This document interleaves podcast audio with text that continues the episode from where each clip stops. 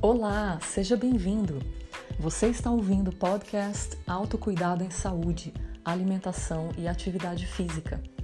Aqui você vai aprender que pequenas atitudes fazem grandes diferenças na sua saúde.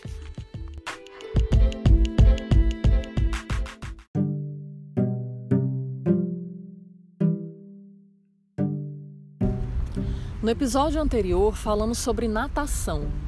Neste episódio, nós vamos falar de ginástica. Se a natação é o esporte completo na água, a ginástica seria o esporte completo em terra firme. Um esporte onde estamos com os pés no chão, mas podemos ir em qualquer plano para qualquer direção. Um esporte que te faz voar. Força, flexibilidade, potência e resistência muscular. A ginástica é o esporte que mais nos proporciona controle sobre o próprio corpo, uma consciência corporal e sensório espacial incrível. É um esporte olímpico desde a primeira edição dos Jogos Olímpicos Modernos, em Atenas, no ano de 1896, e nos Jogos Pan-Americanos desde 1951.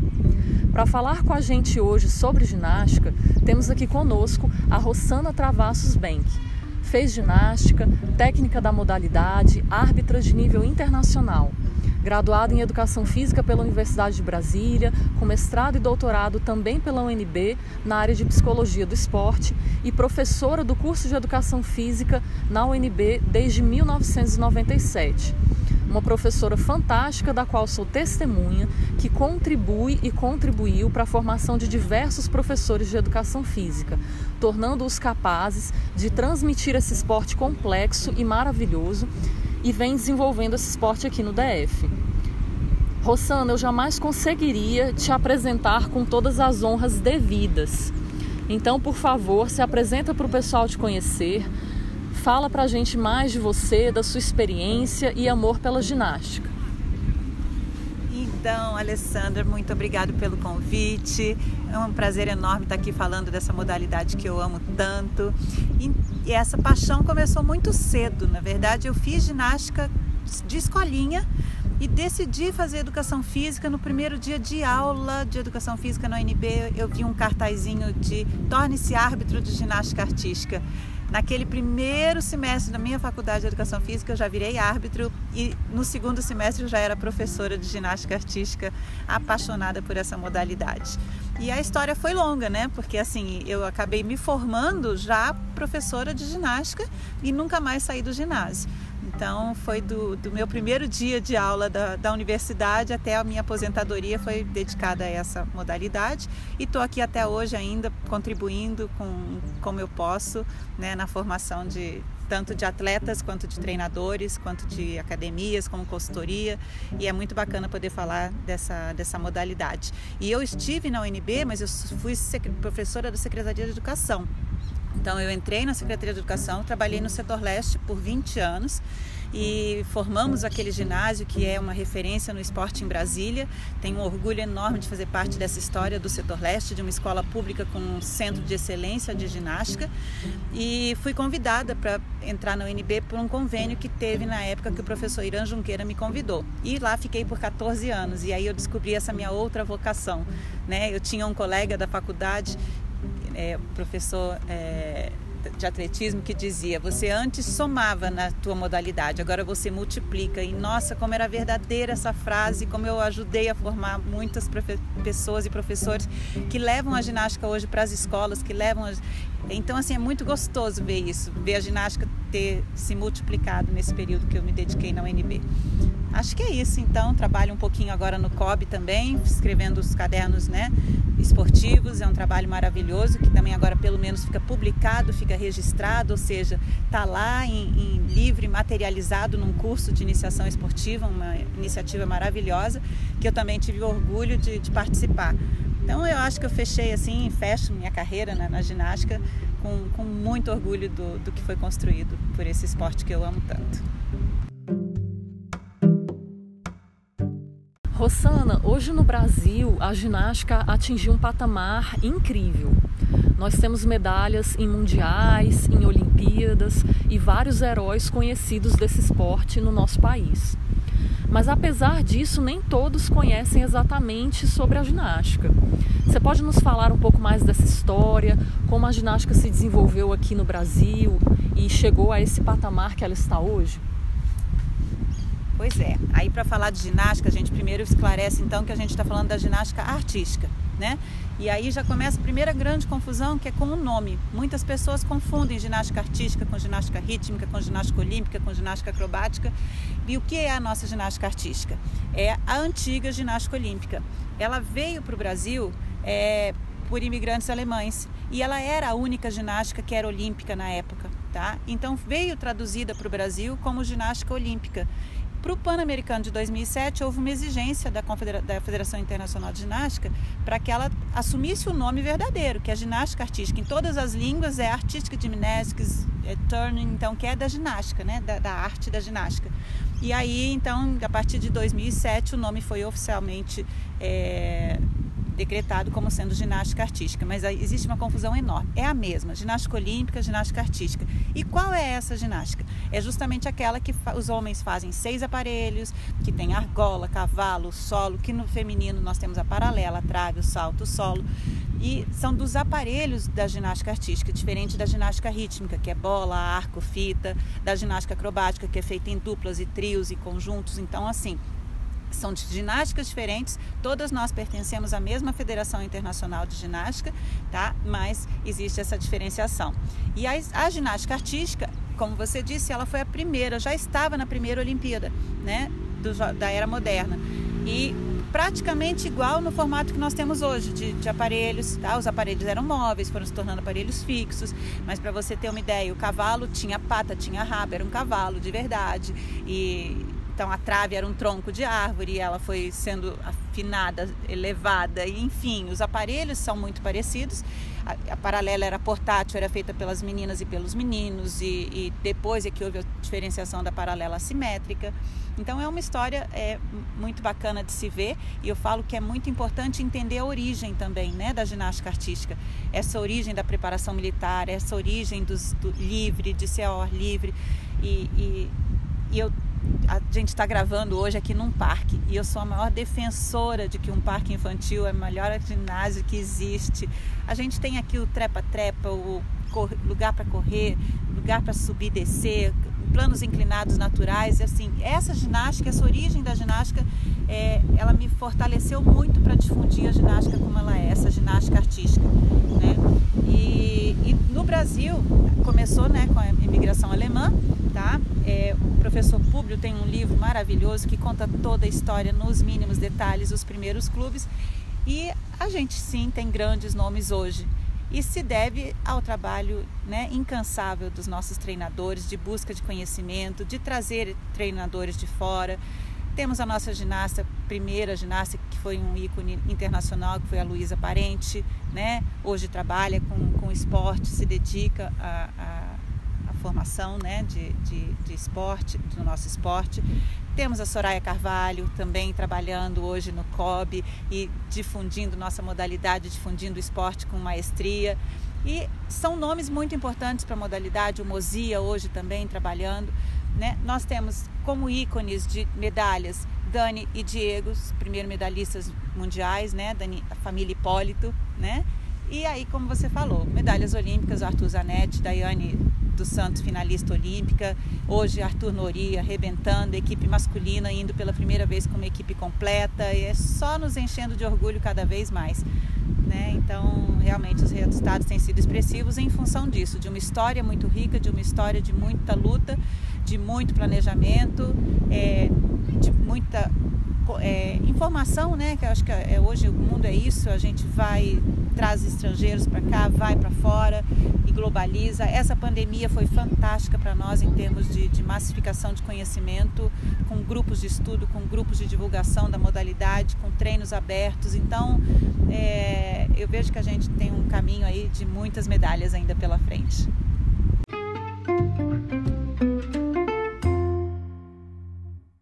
Rossana já é conhecido que o ideal para o início desse esporte é quando somos crianças. Mas qual seria exatamente a idade ideal e por quê? Idade ideal mesmo, assim, eu vou falar, é, eu, eu penso muito na questão da estimulação precoce, na questão da coordenação motora. Você citou algumas qualidades físicas no início da, do teu, teu áudio.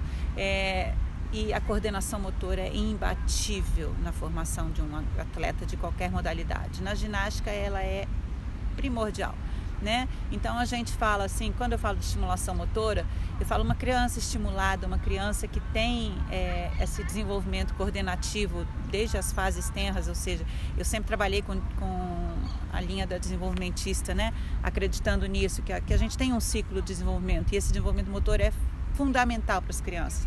Então, quanto mais cedo a criança tiver com essa estimulação tiver receber esse, esse estímulo motor, melhor. E a gente começa isso em casa, brincando, com estimulando com atividades motoras mesmo, motoras finas, motoras grossas, caminhar, enfim, assim, eu daria uma aula aqui de, de coordenação motora, mas é, o, quanto mais cedo, a gente já tem aulinhas de baby. E são nessas aulinhas de babies de 3, 4 aninhos que as crianças começam a desenvolver essas habilidades. Já em suspensão, então penduradinhas no espaldar, penduradinhas já balançando numa corda, ganhando força. Tudo isso vai elevar o nível de coordenação dela né? e aumentar as capacidades. A velocidade, a força, a flexibilidade, tudo isso vem atrelado a esse, a essa, esse mundo de estimulação. Né? Dentro do ginásio ele é fora de série. E aí, a partir dos 5, 6 anos, a gente já começa um trabalho de seleção. Né? São crianças que a gente vê que tem potencial. O que, que é esse potencial? É a soma de todas essas qualidades físicas, com base na coordenação motora, porque a gente fala assim: na ginástica a gente precisa, sem dúvida nenhuma, coordenação motora, porque são habilidades que envolvem vários giros no eixo longitudinal, eh, né, em todos os nossos eixos do corpo, e coragem. E aí a gente começa a perceber isso já desde criança pequenininha. E a nossa formação ela é de longo prazo longuíssimo prazo. Então, uma criança começando a trabalhar 5, 6 aninhos, sem fins competitivos, mas trabalhando já num rumo de melhora de consciência corporal, melhora de tonicidade, de postura, né? Então, você trabalha todas essas qualidades ela aos 10, 12 anos começa a entrar num nível de excelência no esporte. Então é muito precoce mesmo, né? E 13, 14 anos já é nível de seleção juvenil, 15 anos já é adulta, né? Então é muito rápido. Agora, uma coisa que aconteceu já nos últimos 20 anos é a, a vida, carreira esportiva da atleta, do atleta de ginástica, aumentou bastante. Então hoje nós temos atletas com 28, com 32, com 34 anos competindo Olimpíada, competindo atletas. Temos uma, lógico que ela é fora da curva, de 41 anos de idade, como medalhista né, em mundial, mas isso é óbvio que é uma exceção, mas temos atletas com, com mais idade. Isso é muito importante. Apesar de começar muito cedo, ela vai ganhando maturidade, vai ganhando. Então, assim, é importante começar cedo, Alessandra? É. é se não começar cedo, não tem futuro, é mais complicado, tá? É uma exceção, como a Daiane foi. Começou aos 12 e chegou onde chegou. Mas para construir toda essa bagagem, para ter todas essas qualidades físicas na melhor forma, quanto mais cedo, melhor.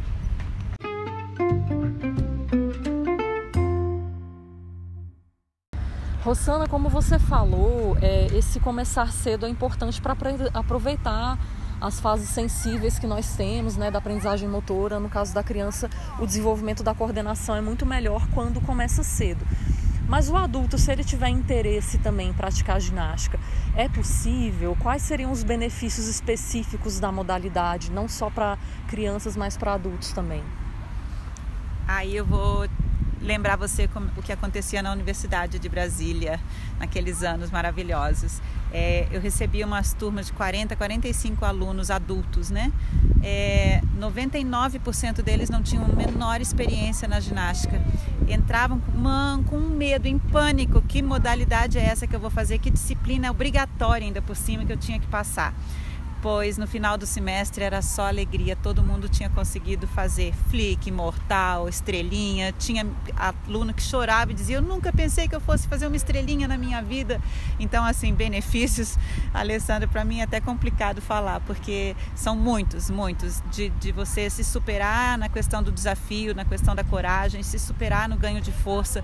Você plantar uma bananeira né, aos 20, 30 anos sem nunca ter tido essa experiência na infância. Eu falava: Gente, como é que pode passar por essa vida sem ter plantado uma bananeira. Então, assim, é, a gente tem turmas de adultos nesses locais que se faz ginástica hoje. É, a experiência é riquíssima. Eu brinco que não tem um crossfiteiro que não queria ter sido ginasta na vida, não, quer, não queira participar de uma oficina de ginástica. Então, benefícios é até difícil falar porque são muitos e eu considero assim é, fundamentais para a vida adulta também. Com certeza, professor. Eu acho que se todo professor de educação física na universidade tivesse tido a oportunidade de ter um professor como nós tivemos você, com certeza a ginástica talvez seria até mais difundida hoje.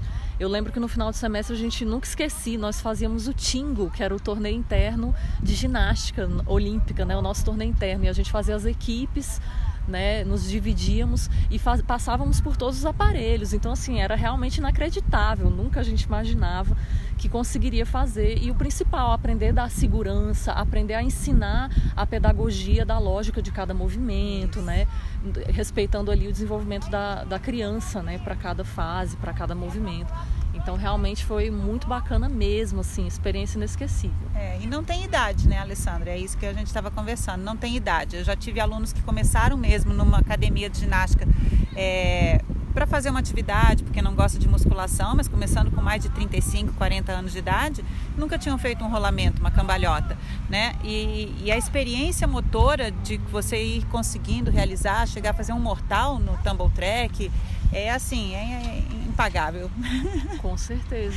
E também, é, mesmo que a criança ela não se desenvolva né, como atleta né, profissionalmente, existe a possibilidade também de ir para outros esportes. Né? A gente tem casos aí de atletas olímpicos que vieram da ginástica, né, foram para os saltos ornamentais, foram para o salto com, a, é, com vara no atletismo.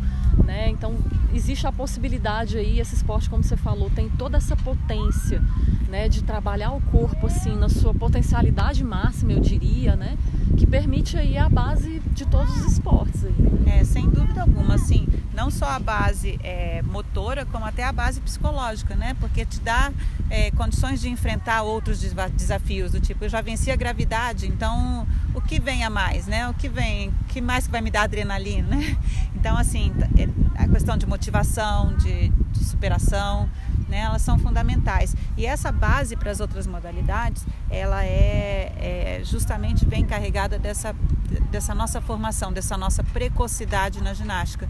Né? Quanto mais cedo, quanto mais estímulo você receber, é, mais preparado você vai estar para qualquer atividade física. Eu costumava dizer que nós, professores de educação física, acabávamos dando um tiro no pé quando a gente só recebia o, aluno de educação física no quinto ano.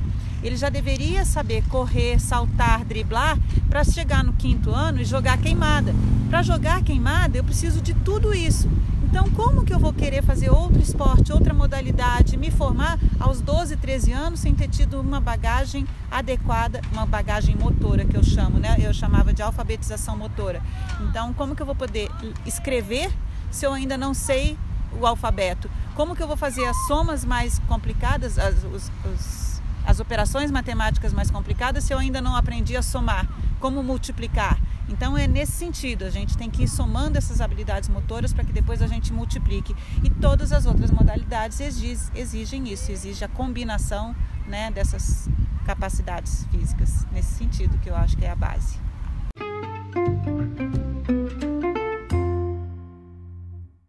Rossana, a ginástica são várias provas dentro da modalidade, né? Você tem o atleta competindo individualmente, também por equipe. Você pode explicar como isso funciona em Olimpíada e Mundial? Porque muitas pessoas assistem, mas às vezes não entendem como o esporte exatamente funciona. E como que você vê também a perspectiva desse esporte aí no mundo, no Brasil, de, em termos de desenvolvimento? É, a, a ginástica, ela é, como eu falei, desde o início já né, formada basicamente do mesmo, mesmo jeito. Ela veio nas primeiras Olimpíadas já com alguns aparelhos oficiais e o código já tinha uma, uma estrutura muito parecida com o código que tem hoje, o código de pontuação. Então, hoje no masculino nós temos seis aparelhos, né? O atleta começa no, no solo, do solo vai para o cavalo com alça, cavalo com alça vai para argola, da argola vai para o salto, do salto vai para a paralela masculina e termina na barra fixa. Então essa é a ordem olímpica que a gente chama. E no feminino a gente tem quatro aparelhos. A ginasta começa saltando, do salto vai para a paralela assimétrica, que é um exclusivo da aparelho exclusivo do feminino, uma trave de equilíbrio, que é aquela trave fininha de 10 centímetros, que fica a 1,20m do chão e que também é exclusiva do feminino, e o solo. Né? O solo é aquele quadrado, aquele tablado que os atletas do masculino fazem a série com as acrobacias mais difíceis e no feminino aquela, aquele aparelho que tem a música. Né? Então é onde a ginasta consegue mostrar mais a parte artística do, do da modalidade. E quando você fala assim, ah, é um esporte individual, mas também tem por equipe. Isso, porque é, a gente trabalha com quatro ginastas competindo né, pelo país, pelo estado, pelo clube. E aí nessa competição a gente soma, tem a questão da soma das notas e tudo, mas que dá um resultado por equipe. Então, para você ser campeão olímpico, o país ser campeão olímpico, o Brasil agora foi classificado com a equipe masculina completa. Né? Isso significa que para a gente disputar nós temos que ter os atletas competindo nos quatro aparelhos, fazendo a somatório dos quatro aparelhos, e aí os melhores atletas, melhores notas é que vão dar o resultado. E no individual a gente tem as provas por aparelho. Então tem tem o ginasta individual geral, que é a soma dos seis ou a soma dos quatro, então é uma outra competição, e tem as provas individuais, o campeão de cada aparelho. Por isso que é uma competição tão longa. Ela acontece normalmente em 10 dias, porque daí tem a competição do masculino num dia, a competição do feminino no outro dia, tem um dia de descanso, depois vem competição individual. Então é uma competição longa, eles acabam fazendo a mesma série, né? Um atleta como a Simone Biles ela participa na competição pela equipe americana, ela participa na competição do individual geral e ela participa nas quatro finais olímpicas. Então, assim, você vai ver a Simone Biles muitas vezes competindo e fica às vezes sem entender. Mas de novo ela, mas outra medalha. Mas é isso, é porque nós temos várias provas com, representando né, a mesma modalidade. É, em termos de perspectiva, a gente tem na questão da arbitragem, por exemplo, uma mudança muito grande no código.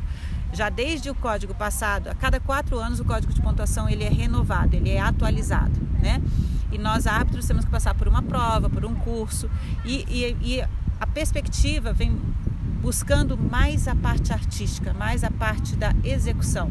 Então, pedindo menos dificuldade, mas mais bem executada, com menos falhas. Então, aquele atleta que chega cravado, aquele atleta que sobe mais alto, aquele atleta que faz tudo bem esticadinho, ele vai ser mais valorizado, né? tem sido mais valorizado, justamente para, é, vamos, vamos dizer assim, reforçar o nome da nossa modalidade ginástica artística.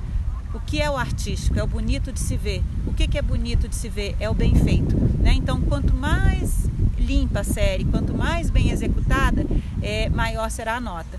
E nessa perspectiva, a gente tem tido, por isso, também atletas mais velhas, porque quanto mais velho você tem mais consistência, você já erra menos, você já consegue fazer dificuldades bem feitas, bem executadas, com domínio da técnica. Então, uma coisa vem puxando a outra, e, e em termos de perspectiva da modalidade, é, a ciência tem evoluído muito. Então, a ciência dos equipamentos, a ciência do, do nosso material. Hoje, você tem uma mesa de, de salto que é maravilhosa, que dá impulsão para o atleta, que, né, a perspectiva de criar novos elementos, de aumentar as dificuldades também é possível. E é isso somado, essa tecnologia dos materiais com a ciência aplicada, que nossa ciência é muito nova e, e vem crescendo e vem melhorando a cada ano.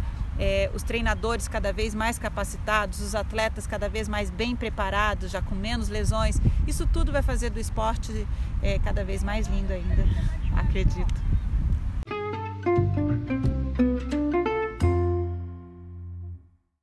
Rossana, muito obrigada pela sua participação aqui. É uma honra ter você compartilhando a sua experiência, o seu amor pela ginástica. É fundamental a gente divulgar esse esporte que tem um potencial enorme né, de evoluir todas as nossas capacidades físicas e habilidades motoras. Eu espero que no futuro próximo nós tenhamos muito mais gente praticando esse esporte incrível. E é, eu gostaria de passar para você, para você tecer as suas palavras finais, de repente passar um local onde as pessoas possam ter mais informações sobre o esporte e também indicar de repente aqui em Brasília quem ficou interessado, né, onde haveria locais de prática da modalidade. Eu que agradeço a Alessandra querida por, né, por essa oportunidade de falar, falar desse esporte lindo e, e, como eu falei assim, é um esporte que eu dediquei a vida, né? Então é, é só paixão. É, aqui o site oficial da confederação ele tem normalmente calendário regulamentos toda essa proposta de cursos né? É um pouco mais voltada para a parte de treinadores e árbitros. Então se tem interesse nessa questão de, de, conhecer um pouco mais da modalidade dos atletas da seleção. No site da Federação Brasileira de Ginástica a gente já tem essa estrutura mais local com aí temos cursos de aperfeiçoamento tem cursos de arbitragem aqui também. Então propostas de atividades curriculares. Então tem o site da federação também, é um veículo importante para nós aqui de Brasília, né? E aqui em Brasília a gente tem várias academias. No Colorado, no Guará, no Lago Sul, aqui na Asa Sul, nós temos na Asa Norte também. Então tem vários é, é, várias academias, centros esportivos. Tem o próprio setor leste, que apesar de estar fechado agora, é um centro de referência, né, que é da escola pública. Então temos vários locais, vários profissionais, inclusive engajados em manter a, a ginástica ativa e competitiva. Temos atletas da seleção brasileira aqui em Brasília, né? Temos dois meninos, então é, estou à disposição, tá? É, a, pode deixar o meu e-mail como referência, então rossana.bank@gmail.com. Eu tenho o maior prazer e a maior abertura para receber e para conhecer é, quem está interessado em ginástica, não só para praticar ginástica, mas os professores de educação física que queiram estagiar, que queiram aprender. Então eu continuo na formação, coordenando ainda algumas atividades de ginástica e adoro formar professores de ginástica. Então, então quem tiver interesse não só de praticar, mas ainda de aprender na sua formação, estou na ativa, tá bom? Muito, muito obrigada, Alessandra. É um prazer estar com vocês. Professora, eu que agradeço essa participação especialérrima. Você aqui no meio do seu treino de ginástica me recebeu para a gente poder gravar, né, na correria. Então agradeço demais. Espero que o pessoal que nos ouviu tenha gostado e a gente se vê aí no próximo episódio com mais um esporte para vocês.